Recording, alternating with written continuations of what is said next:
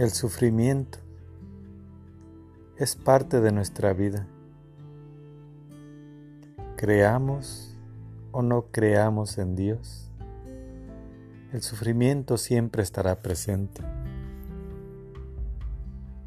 María es la Madre de Dios y empezó a sufrir mucho desde su embarazo. Estuvo a punto de ser apedreada por ser embarazada y no de su prometido José. Después de que fue aceptada por José,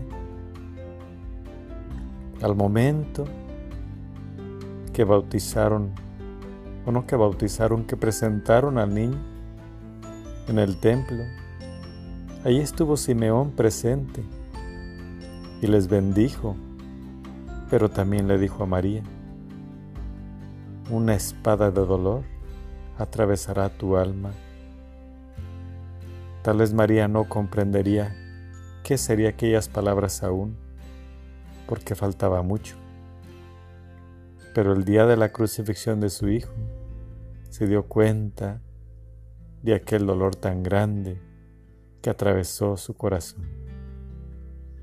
También sufrió bastante, mirando cómo perseguían a su hijo los gobiernos para matarlo, para acabarlo. Tenía que dejar todo lo que tenía de un lugar y irse como unos rateros, como forasteros, perseguidos. María sufrió mucho. ¿Quién puede ver a su hijo en prisión? ¿Quién puede ver, soportar ver cómo atormentan a su hijo? ¿Quién puede soportar ver cómo le quitan la vida a su hijo? Y poquito peor, sabiendo que su hijo es inocente, que no ha hecho daño a nadie. ¿Quién sufre como María? Pero una ventaja de María es que cree en Dios y tiene toda su fe puesta en nuestro Señor. Ella dijo sí a nuestro Dios Creador y gracias a ese sí nos trajo la esperanza. Por eso, ella tiene también alegrías.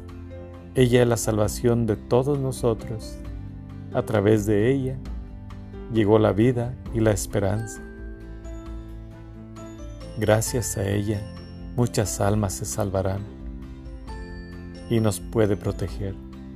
Ahora, ella tiene un puesto muy grande en el cielo, es la reina del cielo, es la madre de Dios, la madre de Jesús, que vivió y murió por nosotros. El sufrimiento para alcanzar algo a veces es muy fuerte, demasiado doloroso.